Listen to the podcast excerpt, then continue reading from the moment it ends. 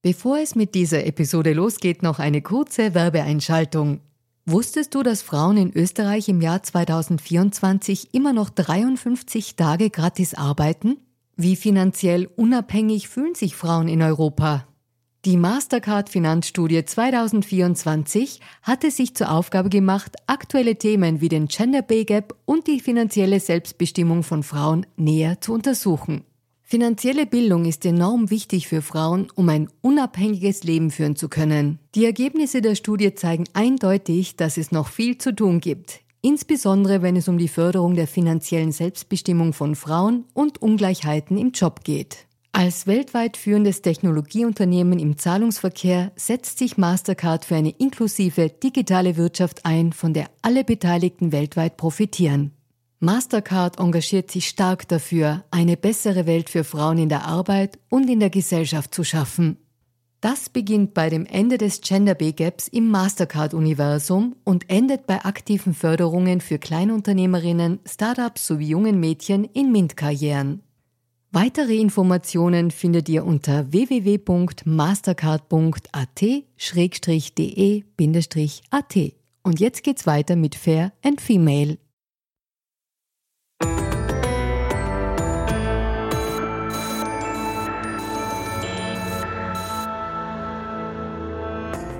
Hallo ihr Lieben, herzlich willkommen bei Fair und Female, dem Gesellschaftspodcast der kleinen Zeitung. Mein Name ist Barbara Haas, ich bin Journalistin und hoste diesen Podcast und heute klären wir die enorm wichtige Frage, warum die Distanz zwischen Macht und Frauen so groß ist. Und es geht auch noch um andere Dinge. Es geht auch äh, darum, dass Macht offenbar die Empathie schrumpfen lässt. Interessanter Aspekt. Was es mit einem Gatekeeping und Mutterschaft zu tun hat und warum es gut ist, wenn Frauen sexuelle Macht auch als Macht begreifen. So, das alles könnte, so die steile These meiner Gesprächspartnerin, zu einer schnelleren und besseren Gleichstellung führen. Und das bespreche ich jetzt auch mit ihr. Sie ist Business Coachin. Sie hat einen erfolgreichen Podcast namens Die Machtzentrale und hat jetzt auch ein Buch mit demselben Namen herausgebracht, Die Machtzentrale. Herzlich willkommen, Vera Steinhäuser. Hallo, liebe Barbara. Ich freue mich sehr, dass ich da bin. Ja, ich freue mich auch. Liebe Vera, wir beide kennen uns schon ein paar Jahre und wir hatten schon businessmäßig was miteinander zu tun. Damals war ich noch bei der Wienerin, da hatten wir, da ging es aber auch schon um Coaching. Stimmt. Dann habe ich selber mich coachen lassen äh, von dir und äh, verfolge natürlich auch so, was du tust, klarerweise. Und ich möchte über ganz viele Dinge reden, aber ich fange natürlich mit diesen äh, juicy Details an und wir reden jetzt mal über Sexualität ganz vorneweg. und äh, falls jemand das Buch noch nicht gelesen hat, es geht um SM-Verständnis. Also um sozusagen um die verabredete Dominanz oder Unterwerfung, die bei SM dabei ist. Und du hast bist sozusagen auf, über ein Buch darauf aufmerksam geworden. Und was hat denn das eine, also so, was hat denn der sexuelle Kontext und die Macht, die man sich eben da mhm. verabredet, mit dem zu tun, ob Frauen auch gesellschaftlich, wirtschaftlich, politisch Macht haben. Mhm. Also vielleicht ganz kurz nur zur Ergänzung. In meinem Buch geht es ja nicht nur um das Thema SM, sondern Nein, gar nicht. Ich fange nur an damit. Ich fange nur an damit. Möchte ich gerne kurz einmal äh, klarstellen, wobei vielleicht ist das gar nicht so schlecht für die äh, Umsatzzahlen. Für ja, du sagst selbst, ich sag's eben, dir. Eben, Nein, just, uh, just kidding. Uh, du ja, das hat uh, tatsächlich mit einem Buch begonnen vor vielen, vielen Jahren. Da war ich selbst noch sehr jung. Ähm, und da fand ich das Thema grundsätzlich sehr spannend. Und als ich mich dann mit dem Thema Macht und Frauen mehr und intensiver auseinandergesetzt habe, ähm, war das auch relativ bald wieder da, diese Erinnerung an dieses Buch und an diese Prinzipien, die eben zum Beispiel bei sadomasochistischen Paaren oder Pärchen oder Konstellationen gelten. Und ähm, ich finde das äh, deswegen sehr spannend, weil in dieser Szene, nennen wir es mal so, einfach ganz klare Abmachungen äh, gegeben sein müssen, damit das überhaupt funktioniert. Also das heißt, äh, dieses äh, Miteinander so etwas zu praktizieren, braucht die Basis einer klaren Vereinbarung. Und ähm, ich würde mal behaupten, ähm, dass das jetzt außerhalb der SM-Szene bei vielen Paaren und Pärchen oft fehlt diese mhm. klare Vereinbarung. Und so spannt sich der Bogen von diesem Buch, das tatsächlich, also das habe ich gelesen vor vielen Jahren, tatsächlich nur um SM ging. Ähm, äh, so spannt sich der Bogen zu meinem Thema Frauen und Macht, weil ich einfach schon der Meinung bin, dass wir Frauen oft nicht hinschauen oft nicht wahrnehmen wollen, das oft dann auch ignorieren und glauben, äh, wenn wir das nicht tun, also nicht hinschauen und das eben ignorieren, dass es dann deswegen weggeht. Und ich sage aber immer, die äh, Macht findet trotzdem statt, nur halt dann ohne uns. Und ähm, so ist es für mich immer auch wichtig in meiner Arbeit als Coachin, das hast du schon erwähnt, ich bin im Business Coaching und coache vor allem auch Frauen, ähm, ein Bewusstsein zu schaffen, dass es eben nicht reicht, Dinge zu ignorieren, sondern dass wir mit Awareness auf, auf Dinge zugehen müssen, uns damit beschäftigen müssen und zum Beispiel in einer Partnerschaft auch klare Vereinbarungen treffen können, ich sage jetzt nicht müssen, das muss ja, in Wahrheit muss niemand irgendetwas machen, aber ähm, wenn dann die ähm, Coaches zu mir kommen, dann müssen sie es teilweise schon. sie wollen aber auch meistens. Nein, aber da geht es dann eben darum, dass es in vielen, vielen Partnerschaften, sagen wir auch einmal dazu, ich bin ja selbst ähm, ähm, in einer Partnerschaft, in einer heterosexuellen Partnerschaft, ähm, dann nehmen wir mal die her, also in vielen heterosexuellen Partnerschaften, wo es auch traditionelle Rollenverbindungen oder Verteilungen gibt zwischen Frauen und Männern, dass es da eben ganz oft diese Clan-Vereinbarungen nicht gibt. Da gibt es ganz viele Erwartungen, aber keine Clan-Vereinbarungen. Und ich glaube, dass eben auch heterosexuelle Paare vielleicht auch gleichgeschlechtliche Paare ganz bestimmt sogar ähm, außerhalb der SM-Szene irrsinnig davon profitieren würden, wenn sie sich viel mehr Dinge viel klarer auch ausmachen würden und nicht eben nur erwarten würden und sich wünschen würden, wenn der oder die andere dann eben spürt oder raten kann irgendwie, äh, was man selber gerade braucht. Und ich finde, also ich bleibe nur noch einen kleinen Moment dabei, aber mhm. ich finde es deswegen auch so spannend, weil es ja quasi ein Mikrokosmos ist. Das Absolut. ist ja etwas, wo du wirklich, also wo du im besten Fall mit jemandem zusammen bist, dem du vertraust, den du Absolut. ja meistens vielleicht sogar auch magst oder sogar liebst. Und da diese Machtfrage mal zu diskutieren und aufzudröseln, Absolut. Äh, hat natürlich was Spannendes, weil es eigentlich ein, äh, ein angstfreier Raum sein könnte. Das hat noch nichts zu tun mit Chefs und mit Unternehmensführungen und mit gesellschaftlichen großen Strukturen, sondern das ist so was Kleines. Und insofern macht es natürlich oder wird es natürlich äh, Spaß und Sinn machen, dort mal hinzuschauen. Ich meine, vielleicht passt ja auch alles so, wie es ist, aber. Absolut. Genau, genau das bin ich eben auch der Meinung. Das Hinschauen ist wichtig, diese Awareness zu haben, auch diese Neugier durchaus auch einmal an den Tag zu bringen, um überhaupt zu erforschen, wie ist denn das in meiner Beziehung? Entspricht das dem, wie ich es mir vorstelle und so weiter? Weil du hast natürlich recht, vielleicht kommt da ja raus, es passt wunderbar für mich. Ähm, ich glaube, genau darum geht's. Einfach dieses Bewusstsein mal ähm, an den Tag zu legen und zu sagen, ich schaue da mal genauer hin. Genau. Wir bleiben noch kurz bei der Sexualität, aber ich möchte gern weitergehen in die Unternehmenszuschreibung, also in den Business-Kontext.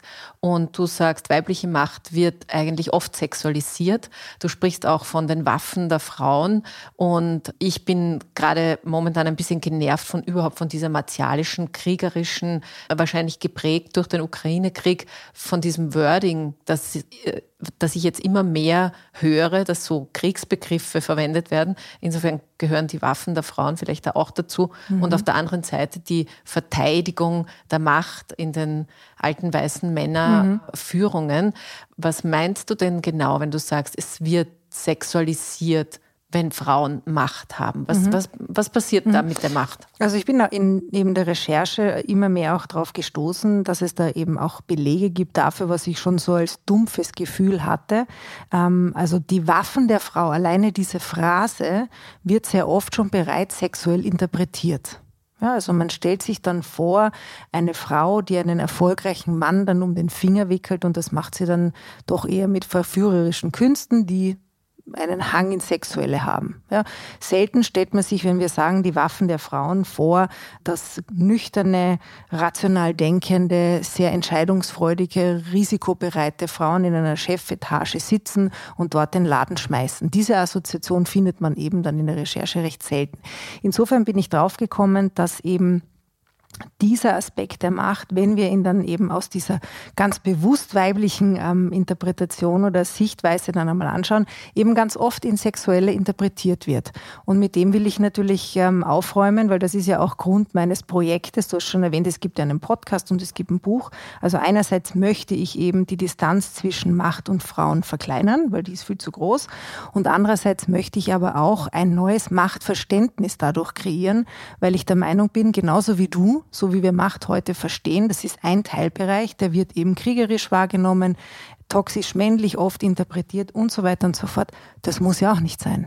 Nein, das muss auch nicht sein. Genau. Und wir kommen, wir kommen auch noch dazu, weil ich das sehr, sehr schön und, und anregend finde, wie deine sozusagen idealtypische Machtdefinition denn aussieht, hat wahrscheinlich auch ein bisschen Zukunftspotenzial.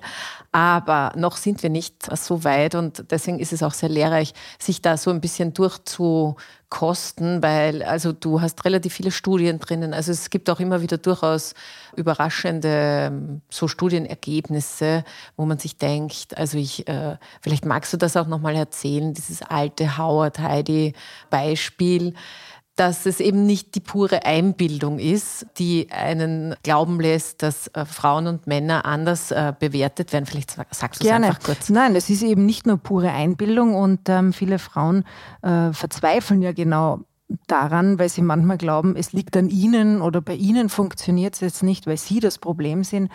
Und das ist aber einfach nicht der Fall, sondern es ist ganz klar, bewiesen, auch nicht nur durch diese eine Heidi Howard-Studie, sondern bereits zahlreich durch viele weitere, die sich aber sehr oft auch von dem ableiten, dass Frauen, wenn sie erfolgreich sind, wenn sie ambitioniert sind, anders gesellschaftlich wahrgenommen werden als Männer. Ich komme gleich zum Beispiel.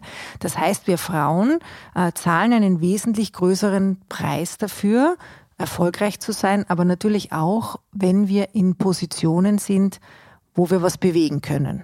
Ja, weil äh, also wenn wir wenig Ambitionen haben und wenig erfolgreich sind, dann ist es ja meistens auch so, dass wir gar nicht in so Positionen sind, wo wir jetzt wahnsinnig viel entscheiden können. Ich rede jetzt tatsächlich von unternehmerischer ja, Welt, also von der Wirtschaftswelt. Ähm, und die Studie von Heidi und Howard zeigt das ganz schön. Also da geht es um das sogenannte Competence-Likability-Dilemma. Das wird da bewiesen, also sprich, dass Kompetenz und ja, wie können wir das übersetzen? Also die, die, die Sympathie, sagen wir vielleicht einfach am ersten, also Kompetenz-Sympathie-Dilemma, äh, das ganz klar zeigt, dass Frauen immer unsympathischer werden, je erfolgreicher sie sind. Ähm, die Heidi Rosen, die gibt es tatsächlich, also ist eine reale Person im Silicon Valley, äh, extrem erfolgreich, äh, mehrere Business Angel ähm, Aktivitäten erfolgreichst abgeschlossen, sehr viel Geld verdient, ähm, guten Track Record im Silicon Valley hinterlassen und von ihr hat man einen einseitigen CV ähm, einer Kontroll also einer Gruppe von Studenten und Studentinnen in Harvard gegeben. Und genau den gleichen CV, nur mit einem anderen Namen, nämlich Howard, hat man der Kontrollgruppe gegeben. Und dann hat man äh, diese jeweils 100 Studenten, Studentinnen das lesen lassen und danach befragt.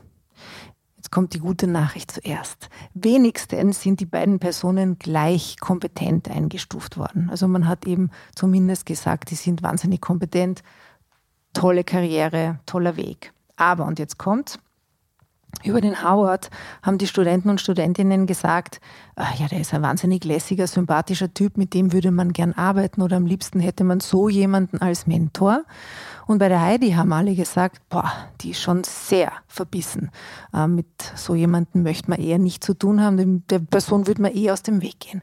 Und da sehen wir ganz klar, dass wenn wir es dann schon mal schaffen und uns auch so weit wagen, diesen Weg einzuschlagen als Frauen, zahlen wir einen unglaublichen sozialen Preis dafür. Ja, weil es eben von uns nicht erwartet wird und weil es den ganz typischen weiblichen Stereotypen, ähm, Attributen nicht entspricht. Weil die sind eben, dass wir bescheiden sind, lieb sind, anpassungsfähig sind, ums, um uns, uns um andere kümmern, äh, freundlich sind, nett sind und so weiter und so fort.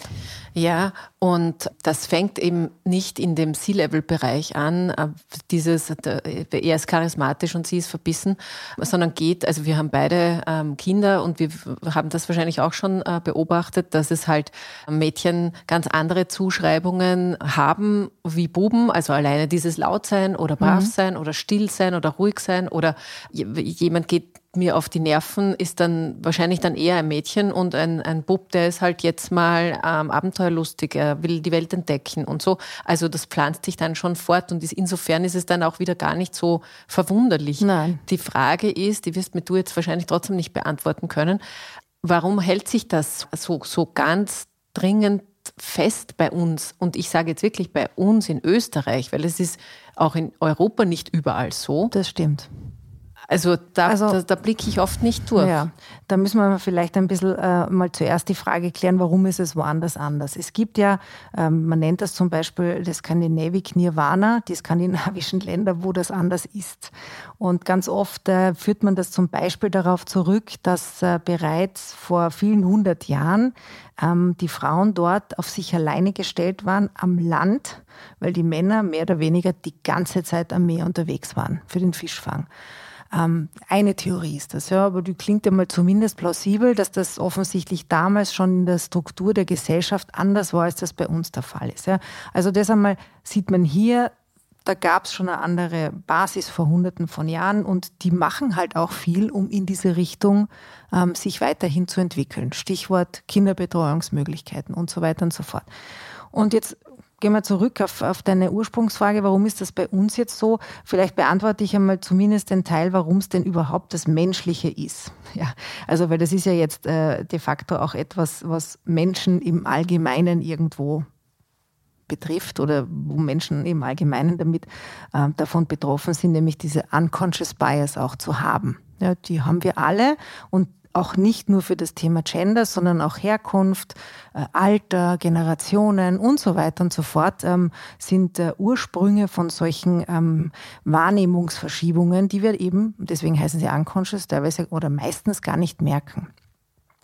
Also das Ursprungsthema in der Evolution war ganz bestimmt, ähm, wenn wir uns jetzt mal vorstellen, vor ein paar tausend Jahren, ähm, und da sind die Menschen ja umhergezogen in den Savannen und Steppenlandschaften oder auch teilweise in den etwas schöneren und äh, freundlicheren Landstrichen, auch dort natürlich, äh, und waren in Gruppen voneinander auch stark abhängig unterwegs. Und damals kannst du dir vorstellen, war es natürlicherweise für dich überlebensnotwendig, dass du von dieser Gruppe geliebt wirst. Weil nicht geliebt zu werden und verstoßen zu werden von der Gruppe war damals ein Todesurteil, weil du hast dann alleine zurückgelassen in der Savanne, ja nirgendwo die Tanke gehabt, um dir schnell einmal irgendein äh, Wässerchen zu holen, sondern da war es dann wirklich ziemlich gefährlich für dich. Insofern in unserer evolutionären äh, DNA, wenn wir so wollen, in unserem evolutionären Bewusstsein ist schon auch auf jeden Fall drinnen, dass wir sozial gerne gut ankommen möchten. Und wenn wir dann jetzt evolutionsbiologisch die Uhr noch ein bisschen vorspulen, also menschheitsgeschichtlich, und uns anschauen, was war dann nach diesem Herumwandern äh, plötzlich der Fall, nämlich das Sesshaftwerden, da kennen wir dann plötzlich auch den Moment oder die Geburtsstunde des Patriarchats, weil in dem Moment, wo Menschen dann sich sesshaft gemacht haben, mussten sie auch sowas wie Privateigentum plötzlich definieren, weil da war dann praktisch da, wo man sich sesshaft gemacht hat, hat man sich ja deswegen sesshaft gemacht, weil da gab es viel Wasser, Tiere, Getreide und so weiter. Das musste man dann plötzlich ja auch vor den anderen abschirmen, weil sonst hätten die dann das weggegessen. Also insofern hat man angefangen, auch Zäune zu bauen. Und in dem Zeitpunkt ist es dann auch mit dieser traditionellen Rollenverteilung immer mehr äh, losgegangen und hat sich das immer mehr auch differenziert, dass eben Männer viel mehr das nach außen gewandte ähm, Business übernommen haben und Frauen sicher auch aufgrund dessen, dass sie Kinder geboren haben, mehr noch praktisch in den Innendienst, sage ich jetzt einmal, ich mache jetzt hier Gänsefüßchen für die, die es nicht sehen, sondern nur hören, also für fast alle, äh, in den Innendienst äh, eingerückt sind. Ja. Und da war dann plötzlich ein, eine klarere Rollenverteilung da. Aber das finde ich jetzt insofern spannend, weil du ja vorhin die nordischen Länder mhm äh, hergenommen hast als Beispiel, da waren ja die Männer auch weg. So ist es. Die waren das, halt nur weiter weg, ja, oder? Und das war auch später. Okay. Ja, die waren weiter weg, das war später. Und wie gesagt, das ist eben auch nur eine Theorie, warum das so ist in den skandinavischen Ländern. Wirklich herausfinden werden wir es auch nie. Und auch die Theorie mit dem Sesshaftwerden und dem Patriarchat ist ja auch nur eine Theorie. Ja. Wir können leider niemanden mehr fragen. Ja, schade, schade. Mhm. Aber was wir wissen, ist, dass das Patriarchat immer noch gibt. Und, äh, und was, weil wir vorhin über die Kinder gesprochen haben und was auch ganz stark verwurzelt ist, also ist ja nicht nur die Zuschreibungen an Buben und Mädchen, sondern natürlich auch an die dazugehörige Frau und Mutter. Und jetzt komme ich auf diese Gatekeeping-Funktion, weil um das vielleicht, also dieses Macht haben, ich glaube, in einem positiven oder in einem konstruktiven Zugang könnte man ja sagen, macht es ja auch Gestaltung und macht es auch ein bisschen, ist auch so ein kleiner Besitz, so wie ein, ein Feld oder so. Absolut. Und wenn es strukturell so ist, dass man weniger Möglichkeiten hat, Macht zu kriegen, wo halt viele Männer sind, dann ist es gar nicht so unlogisch zu sagen, aber dort, wo ich noch Möglichkeiten habe, direkten Zugriff zu haben, da hätte ich dann sie auch gerne. Also am Ende Kinder, mhm. Kindererziehung und ja, mhm. da, absolut. Ja, das ist ein wahnsinnig vielschichtiges Themenfeld und ich habe mich auch bei meinem Podcast mit einigen Frauen darüber schon unterhalten. Ich glaube, es ist überhaupt nicht leicht, dieses Phänomen Maternal Gatekeeping wirklich zu beschreiben und zu sagen, daher kommt das jetzt. Ja? Also das, was du sagst, ist tatsächlich etwas, was sehr oft so interpretiert wird, dass Frauen, die dann erkennen, okay, ich kann bei der großen Welt mit den Big Boys eh nicht mitmachen. Na gut, dann konzentriere ich mich eben auf den Innendienst und mache da alles und äh, reiß da alles an mich. Ja. Äh, widersprechen tun hier übrigens einige englische Studien, wo man herausgefunden hat, dass es durchaus nennenswert viele Männer gibt, die tatsächlich, wenn sie in die Gelegenheit kommen, vor allem die Kehrarbeit bei Kindern zu übernehmen, Dinge absichtlich falsch machen, weil sie wissen, dass wenn sie es ein paar Mal falsch gemacht haben, sie auch nicht mehr gefragt werden.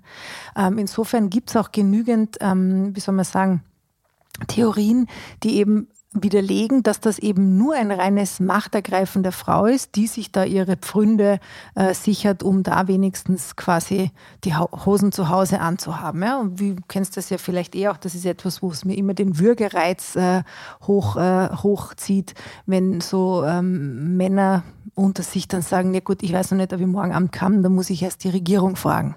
Und Ach. meinen tun sie die Ehefrauen zu Hause. Ja? Mhm. Also insofern, das ist ja auch ein bisschen so ein Kokettieren zwischen Männern und Frauen, teilweise in, in Beziehungen, wenn diese Rollenverteilungen so krass sind, da macht man ja schon fast ein bisschen ein Spielchen draus. Ja. ja. Also insofern, wie gesagt, es ist so vielschichtig, dass es wirklich schwierig ist, ähm, zu sagen, ja, daher kommt das Maternal Gatekeeping ganz sicher. Was aber auf jeden Fall, und das möchte ich noch ergänzen, auf jeden Fall wirklich sich extrem gut beobachten lässt, und das hat damit schon auch zu tun, ähm, der Begriff der guten Mutter.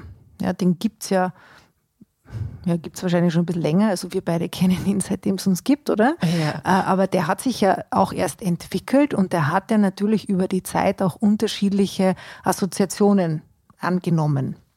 Man weiß zum Beispiel aus Studien, die sind amerikanisch, dass die durchschnittliche Mutter in den 70er Jahren, was glaubst du jetzt, weniger oder mehr Zeit mit den Kindern verbracht hat? Ich schätze weniger. Ja, so ist es. keinen Witz. Ja, es ist eben überhaupt nicht lustig, ja, sondern wir glauben ja immer, wenn wir jetzt berufstätig sind und äh, Kinder haben, weil viele Frauen entscheiden sich für beides, ähm, das, es wird uns ja dann gesellschaftlich auch ein bisschen so ein schlechtes Gewissen eingeredet.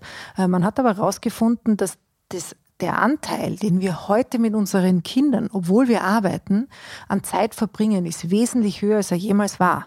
Also das heißt, früher war es eher so, ähm, dass die Kinder dann zwar abgeholt wurden, sehr oft zu Mittag von der Schule, die haben aber dann den ganzen Nachmittag in der Nachbarschaft verbracht, alleine mit anderen Kindern und sind erst zum Abendessen nach Hause gekommen.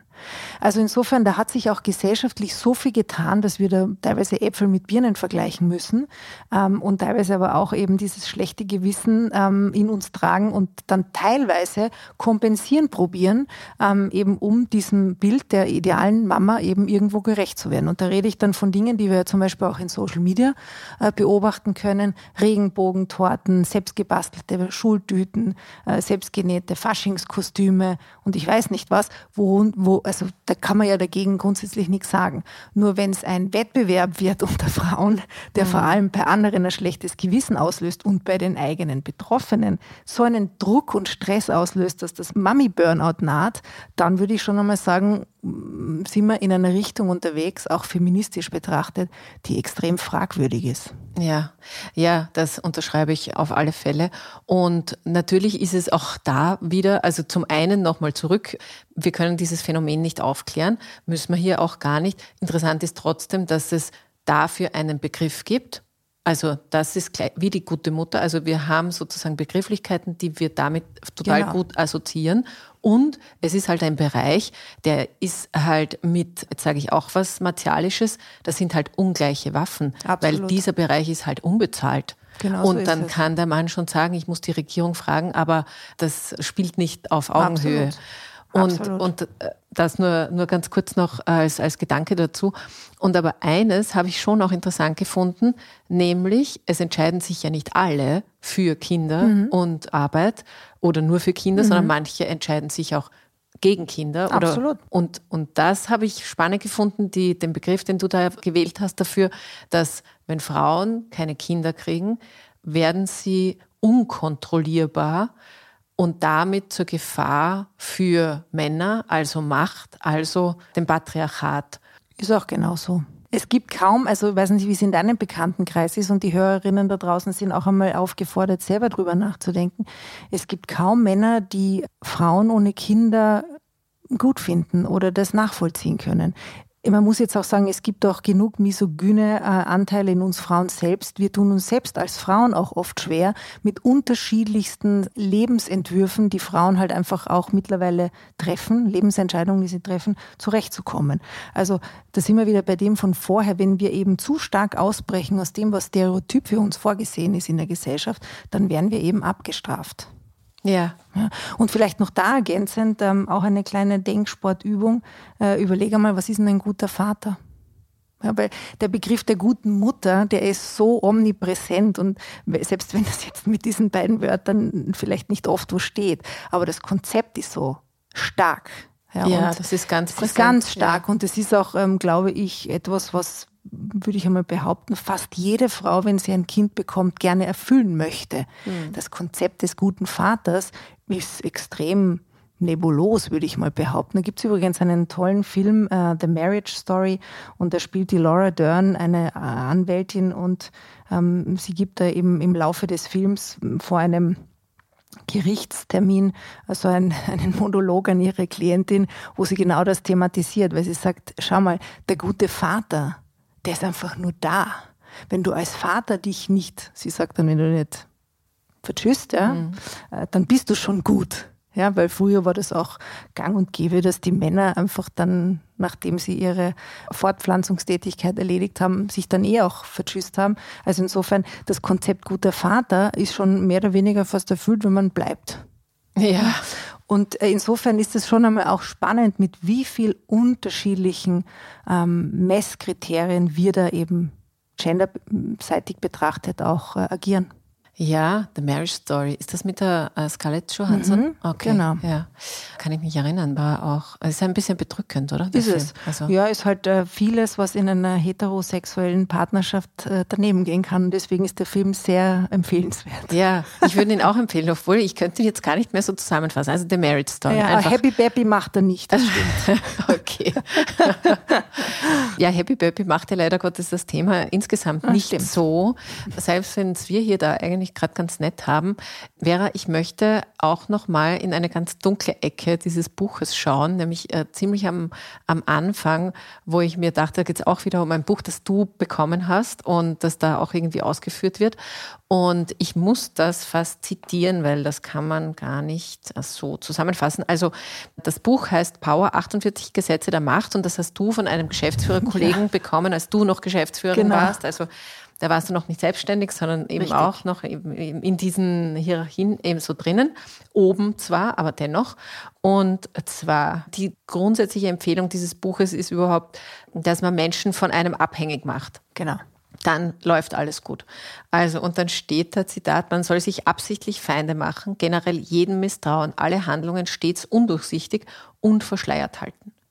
Und das ist jetzt sicher auch ein paar Jahre her und mhm. das würde wahrscheinlich heute auch nicht in dieser Art und Weise publiziert werden. Bin ich mir nicht so sicher. Aber was ich mich schon frage, ist, ob das nicht trotzdem eine total gute Gegenwartsbeschreibung ist von dem, wie auch heute noch, und ich will, ich habe nichts gegen Männer, by the way, also, und auch nichts gegen gute Führungskräfte, aber wie auch heute noch viele unserer Führungsetagen ich sage jetzt mal im Westen, weil ich nicht immer nur Österreich bashen möchte, aussehen? Hm.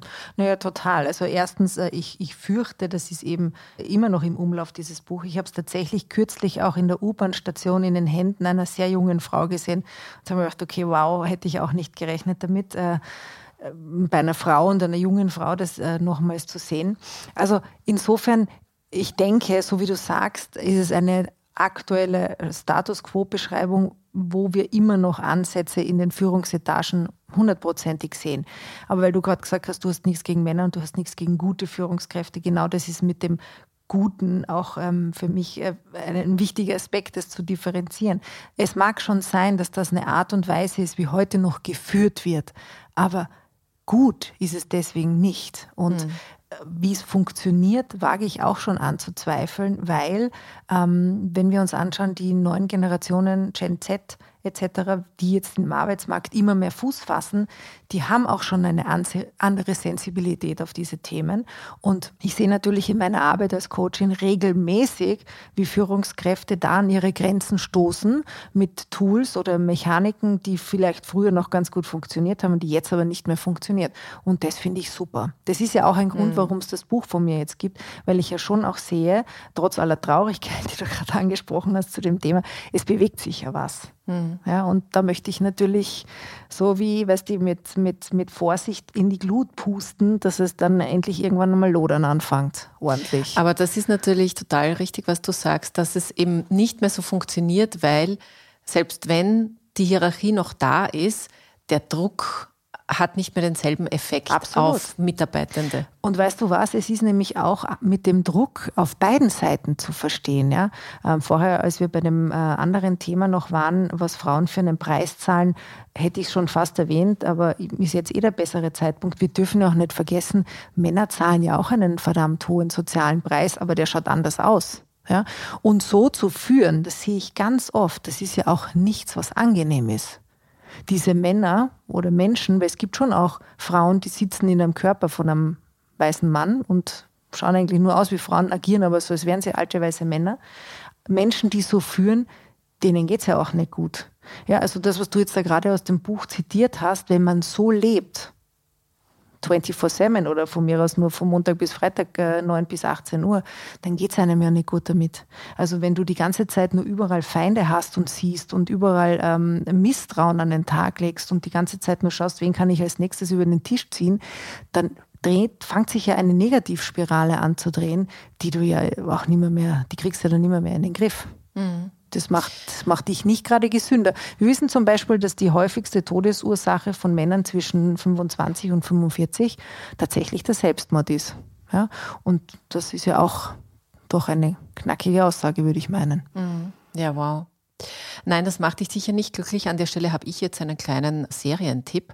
Der heißt Succession und äh, da läuft jetzt gerade die vierte Staffel. Und wenn jetzt jemand das noch nicht begonnen hat, die Vorwarnung ist, man tut sich sehr schwer, irgendjemanden aus dieser Familie sympathisch zu finden, weil die alle nach diesem Prinzip irgendwie zu agieren scheinen. Was ich da jetzt äh, vorgelesen habe, es ist eine Familiengeschichte am Ende, ein bisschen angelehnt an Rupert Murdoch oder vielleicht auch mehr angelehnt, weiß nicht. Jedenfalls ist es sehr spannend, um vielleicht dieses alte Konzept sich anzusehen. Ja, und da geht es auch ganz viel um Macht. Also ich habe es ja. auch schon gesehen.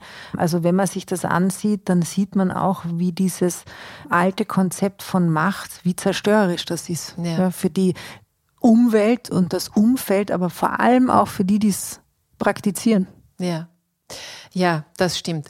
Gut, dann kommen wir weg von den toxischen äh, Umgebungen. Das, was dir, glaube ich, tatsächlich wichtig ist, aus deiner Arbeit heraus, aber vermutlich auch aus deiner Überzeugung, dass Macht eine gute Möglichkeit ist, um zu gestalten. Und vielleicht magst du das mal ein bisschen aufreißen, was du, was du meinst, weil es hat bei dir auch immer ein bisschen mit Gemeinschaft zu tun. Und mhm. ich glaube, du mhm. magst Hannah Arendt ganz gut. Also mhm. vielleicht mhm. kannst du mal einen ja, Ausblick ganz gerne. auf also, die gute Macht. Ja, also beziehungsweise ist einmal vor allem wichtig zu sehen, dass Macht per se nicht sofort negativ assoziiert werden muss. Ja. Ähm, meines Erachtens nach gibt es sehr wohl die Möglichkeit, Macht auch neutral zu sehen. Also gar nicht einmal jetzt sofort positiv, aber schauen wir sie uns einfach mal neutral an. Es ist einfach anzuerkennen, dass wenn wir Dinge erreichen möchten, wenn uns Dinge wichtig sind, hinter denen wir stehen und wenn wir möchten, dass die Kraft entwickeln, äh, dass wir dann aus einem gewissen Schatten raustreten müssen, dass wir uns zeigen müssen, öffnen müssen, dass wir tun müssen, dass wir wahrscheinlich deswegen logischerweise auch anecken, äh, aber wo wir was bewegen können, da braucht es einfach genau diesen Mut, ähm, dass wir eben auch das alles mitnehmen und uns dem aussetzen, weil nur dann können wir was bewegen. Ja, weil wenn wir ähm, tatsächlich nur zu Hause sitzen und inaktiv bleiben, dann können wir eben recht wenig bewegen. Ja, also das ist, glaube ich, einfach immer wichtig zu sehen.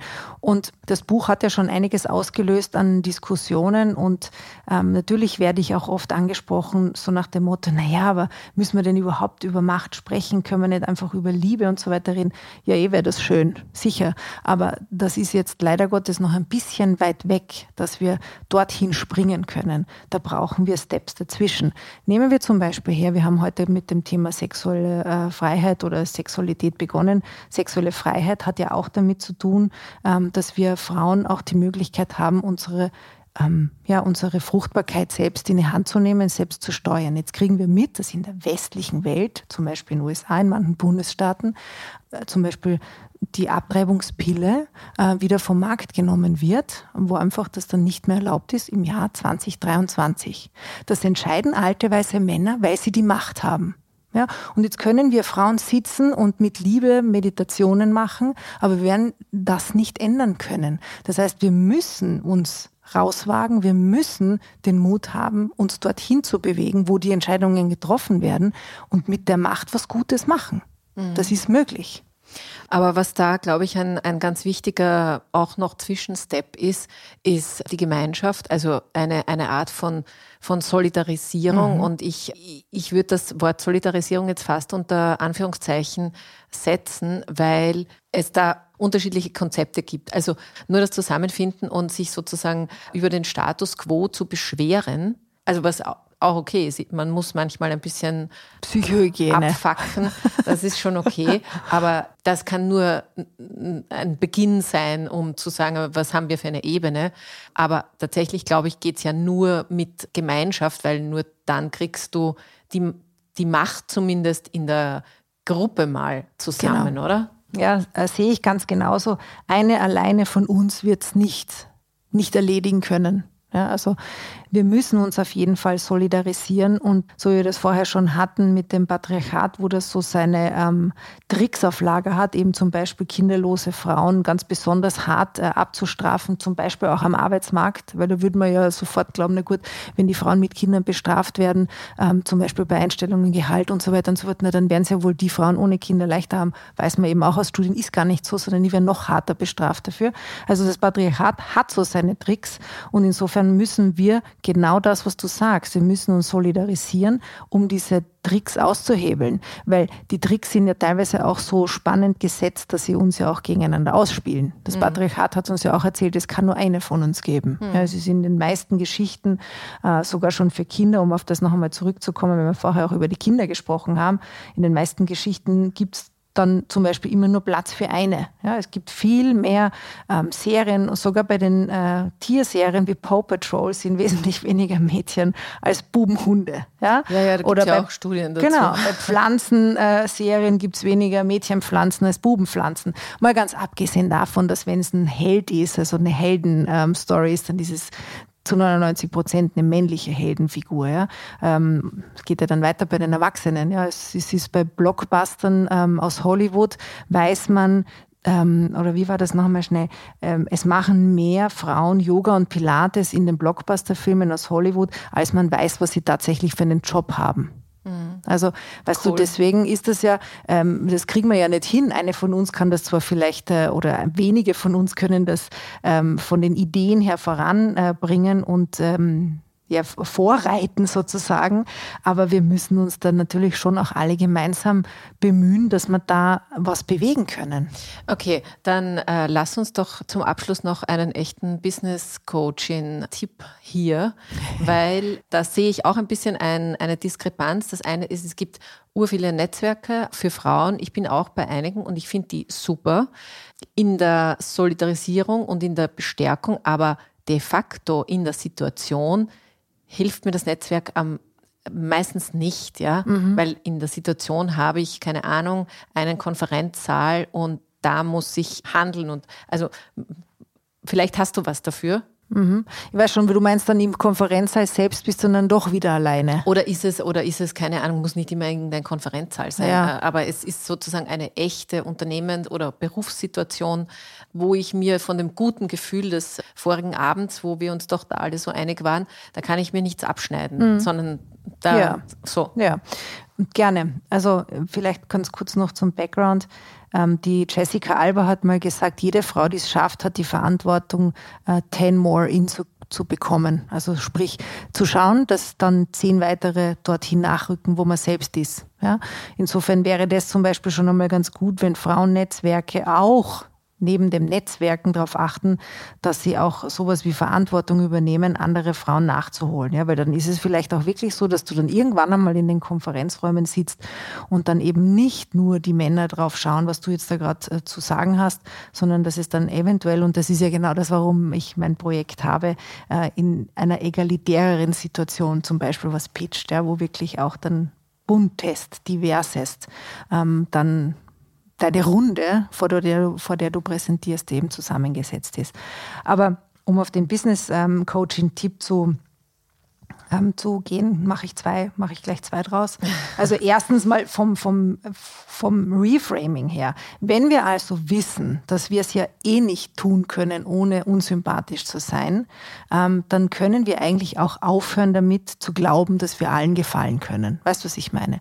Also es ist einfach, einfach ein neues Denken, ähm, das oft in, in meiner Coaching-Praxis dann wie so eine Epiphany, ah ja, stimmt, na gut, also wenn es eh nicht geht, dann brauche ich mich gar nicht anstrengen, allen zu gefallen. Ja? Also insofern ist es hier tatsächlich auch der Appell, das zu reframen und dann ordentlich auf die Kacke zu hauen, weil es einfach egal ist. Ja, es wird, wenn du was einforderst oder wenn du für etwas stehst, was dir wichtig ist, wenn du etwas ähm, Edgyes präsentierst und du hast dann eben ein nicht diverses Publikum, dann wirst du sowieso dafür abgestraft werden. Ganz egal, ob du jetzt dann hübsch bist, lieb bist, äh, toll angezogen bist, zu weiblich angezogen bist oder zu männlich angezogen bist, zu einem grellen Lippenstift hast oder was auch immer, weil diese Zus haben wir Frauen ja die ganze Zeit um die Ohren, wenn uns die um die Ohren geknallt. Also insofern, forget it. Es geht sowieso nicht. Also mach mach's einfach so, wie es für dich richtig ist. Die einzige Person, die du, für die du es richtig machen kannst, bist du selber. Und das Zweite, was ich ja in meinem Buch auch drinnen habe, und das ist sehr praktisch, in der Anwendung und wirkt vor allem, äh, das sind die sogenannten Powerposen. Ähm, also da gehe ich ein bisschen so in die Anlehnung zu Amy Cuddy, das ist eine fantastische amerikanische Soziologin und Forscherin, die vor allem über die Körpersprache viel forscht und sie hat herausgefunden, dass wir mit sogenannten Powerposen und die findet man eben auch in meinem Buch, aber man kann sie sich eh auch googeln und vorstellen, was sie machen, nämlich, weißt du, die Fäuste in, in die Hüfte oder nach oben gestreckt. Wonder Woman heißt eine. Ähm, also uns stark zu machen, dass alleine, wenn wir zwei Minuten so eine Powerpose einnehmen, ähm, dass sich bei uns unser Hormoncocktail, der in uns drinnen ist, verändert. Und zwar steigt das Testosteron an und das Cortisol sinkt.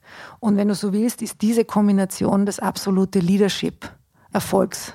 Geheimnis, weil wenn Menschen in Leadership äh, stark wahrgenommen werden, dann haben sie meistens viel Testosteron und wenig Cortisol. Also Testosteron macht entscheidungsfreudig, macht eben analytisch denkend, macht sehr scharfsinnig und das niedrige Cortisol macht uns mit innerer Ruhe, Gelassenheit, Entspanntheit und das ist die beste Kombi. Das heißt zwei Minuten Powerposen und dann hinein in den Konferenzsaal und wie gesagt dann auf die Kacke hauen. So würde ich es machen. Das ist ein super Schlusswort. Jetzt ist mir nur noch eingefallen, dass ich was vergessen habe, nämlich, dass man Empathie verliert, wenn man Macht gewinnt, aber das haue ich einfach in die Shownotes noch als kleinen Tipp dazu oder als kleinen Ausschnitt mit dazu. Und sonst einfach das Buch lesen. Ich sage es nochmal, die Machtzentrale ist bei Kremeyer und Scheriau erschienen. Und dir, liebe Vera, sage ich vielen, vielen Dank fürs Dasein. Danke für die Einladung, Ich bin schon wieder ganz empowered. Sehr gut. Und bei euch sage ich auch ganz lieben Dank fürs Zuhören. Wenn ihr mögt, dann hören wir uns natürlich wieder nächste Woche. Bis dahin wünsche ich euch alles Liebe, ein paar Powerposen und Baba.